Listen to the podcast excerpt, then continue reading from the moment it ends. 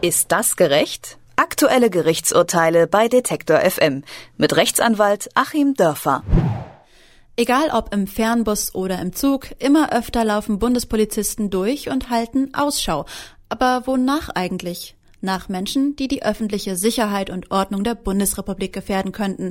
Dabei führt die Bundespolizei auch Passkontrollen durch. Was auffällt, häufiger als andere Fahrgäste erhalten farbige Menschen eine Aufforderung, ihren Pass zu zeigen. Die scheinbar logische Schlussfolgerung, farbiger gleich krimineller, ist diskriminierend. Eine rheinland-pfälzische Familie sieht das ähnlich und hat gegen das Vorgehen von Bundespolizisten geklagt. Der Grund, sie waren auf einer Fahrt im Regionalzug die einzigen farbigen Fahrgäste und sie waren die einzigen, die man kontrolliert hat. Das Oberverwaltungsgericht Rheinland-Pfalz hat ihnen nun Recht gegeben. Warum sie Recht bekamen und was das bedeutet, darüber spreche ich mit Rechtsanwalt Achim Dörfer. Guten Tag, Frau Neubauer.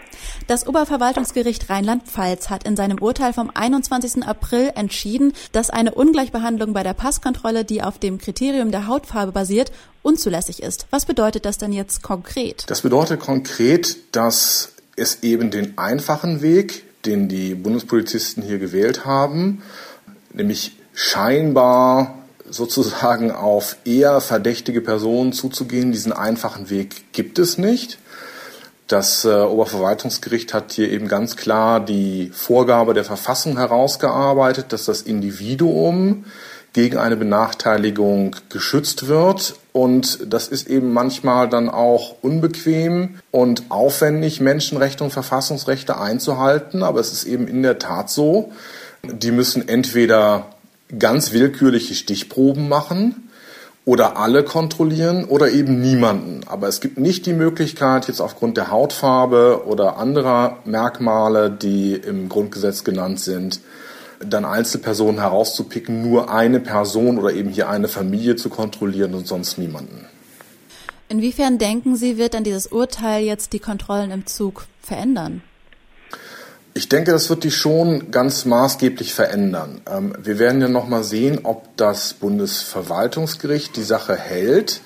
Das Oberverwaltungsgericht hat ja ausdrücklich die Revision zugelassen, weil es davon ausgeht, hier muss grundsätzlich was geklärt werden. Aber wir haben ja überall dieses Problem und diese Frage. Und man sieht auch schon, wie äh, aufgebracht teilweise dieses Urteil in den Foren diskutiert wird weil nämlich das umgekehrte Modell tatsächlich für uns alle sehr anstrengend ist. Ich ähm, habe das selbst äh, erlebt und auch überlebt. Ähm, ich kam mit meinen beiden Kindern äh, aus Istanbul kommt am Frankfurter Flughafen an und dann wurden sofort auf dem Rollfeld, als man gerade aus dem Flugzeug ausstieg, mussten alle ihre Pässe vorzeigen obwohl laut Passgesetz eben die Einreise nur einmal stattfindet, nämlich drinnen im Flughafengebäude. Die Bundesbeamten schauten dann in die Pässe noch rein. Das hätten sie nicht tun dürfen, aber sie dürfen wohl schon gucken, ob auch alle einen Pass haben. Und wenn man dann eben nicht sagt, wir nehmen jetzt nur mal die, die aussehen wie Leute, die vielleicht über die Türkei ähm, aus Syrien gekommen sind, dann muss man eben alle kontrollieren und das ist natürlich für alle dann sehr anstrengend. Das heißt, wir werden dann schon die Diskussion bekommen, je nachdem, wie das Bundesverwaltungsgericht entscheidet, was wollen wir denn? Wollen wir sozusagen den einfachen Weg, hier bestimmte einzelne Merkmale herauszugreifen? Oder wollen wir den korrekten Weg, alle zu kontrollieren? Was denken Sie, warum werden denn bisher als sogenannte Gefährder von Sicherheit und Ordnung meist als erstes und oft einziges farbige Reisende ins Visier genommen? Ja, das hängt wohl schon so ein bisschen mit den sehr holzschnittartigen Vorstellungen der Polizisten zusammen. Ich kann mir nicht vorstellen, dass dem bestimmtes Ausbildungskonzept bei der Polizei zugrunde liegt oder bestimmte Anweisungen von Vorgesetzten äh, zugrunde liegen, nur ab einem bestimmten Hautton und dunkler dann zu kontrollieren, sondern das ist äh, sozusagen das, was dann auch viele mit Stolz Intuition nennen. Und Intuition darf hier aber keine Rolle spielen sondern es muss eben wirklich das Grundgesetz eine Rolle spielen und das ist hier schiefgelaufen. Sie haben schon gesagt, es gibt eigentlich ähm, nur die Möglichkeit, alle zu kontrollieren als Gegenentwurf. Fällt Ihnen vielleicht noch ein Verfahren ein, wie man so eine Auswahl treffen könnte, die halt weniger diskriminierend ist, also wahllos dann oder? Das ist ganz schwierig. Man kommt natürlich immer in eine Diskriminierung rein. Wir haben äh, das Problem auf den Flughäfen, ähm, wo es ja dann ein großes Bedürfnis der Bevölkerung nach sehr hoher Sicherheit gibt. Und auch da werden ja nun Millionen von Reisenden jeden Tag umgeschlagen. Und wenn man alle mit derselben Intensität komplett filzen würde, dann bräche der Flugverkehr zusammen oder wäre eben sehr, sehr verlangsamt. Wir sehen das in Ländern, wo es eben eine dauernde Terrorgefahr gibt, wie in Israel. Aber es gibt sicherlich die Ausweichmöglichkeit. Ähm, in Israel findet auch dieses Profiling statt, was auch da eben sehr kontrovers diskutiert wird, ob das in Ordnung ist.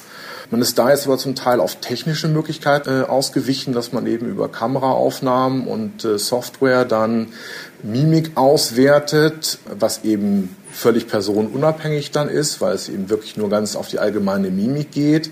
Das ist aber natürlich auch ein Eingriff in Freiheitsrechte. Das heißt, wir werden uns hier eben entscheiden müssen, nach Kriterien vielleicht auch. Das Oberverwaltungsgericht macht ja hier auch Kriterien auf. Es sagt ja an einer Stelle, es werden so wenig Leute in den Zügen erwischt, dass wir hier schon überhaupt gar keinen Eingriff in Freiheiten hinnehmen können. Man wird also wahrscheinlich zwei Dinge tun müssen. Man muss zum einen sich fragen, wo sind denn wirklich reale Risiken da und nicht nur Panikmache oder Kontrollwut. Und erst dann, wenn wirklich ganz reale, auch zahlenmäßig namhafte Risiken da sind, ähm, man überhaupt äh, sozusagen verfeinern und weiter kontrollieren und auch überhaupt kontrollieren. Und dann müssen wir uns äh, entscheiden, und das wird vielleicht das Bundesverwaltungsgericht dann auch für uns tun, ähm, wollen wir Diskriminierung hinnehmen, um uns allen ein etwas besseres Sicherheitsgefühl zu geben? Oder sind wir eben bereit, Gleichheit zu bewahren, die Freiheit des Individuums zu bewahren, den Respekt vor dem Individuum zu bewahren und haben dann eben ein bisschen weniger Sicherheit und ein bisschen weniger Komfort, weil wir alle kontrollieren. Wie wäre das denn, wenn ich zum Beispiel so eine Situation selber beobachte? Kann ich da auch irgendwie einschreiten, vielleicht sogar rechtliche Schritte einleiten? Also, dass halt jemand diskriminiert wird wegen seiner Hautfarbe? Naja, man sollte da schon äh, klare Worte finden. Ich finde, juristisch kann man da als Dritter, weil man ja selber nicht betroffen ist, nichts machen. Aber ich finde, man sollte das schon zur Sprache bringen. Ich habe das in, in Frankfurt am Flughafen auch so gemacht, dass ich da kontrolliert wurde. Habe ich auch gefragt, warum, was ist die Rechtsgrundlage, was machen Sie hier? Und da wurde mir eben ausdrücklich gesagt, so geht es nämlich auch, das waren auch Bundespolizisten, wir kontrollieren alle, weil wir gerade die Anweisung haben, kein Profiling zu machen. Und das kann man natürlich dann Polizisten auch entgegenhalten, dass man sagt, es gibt doch gar keine Dienstanweisung von Profiling, also dürft ihr das hier nicht. Und ich finde schon, man muss es zur Sprache bringen, auch wenn dann mancher Beamter vielleicht etwas indigniert reagiert. Wer im Zug kontrolliert wird und wer nicht, das darf nicht anhand der Hautfarbe entschieden werden, urteilte das Oberverwaltungsgericht Rheinland-Pfalz. Was das praktisch bedeutet und was man tun kann, wenn man eine solche Situation im Zug zum Beispiel beobachtet oder am Flughafen, hat mir Achim Dörfer erklärt. Vielen Dank. Ich danke Ihnen. Ist das gerecht? Aktuelle Gerichtsurteile bei Detektor FM mit Rechtsanwalt Achim Dörfer.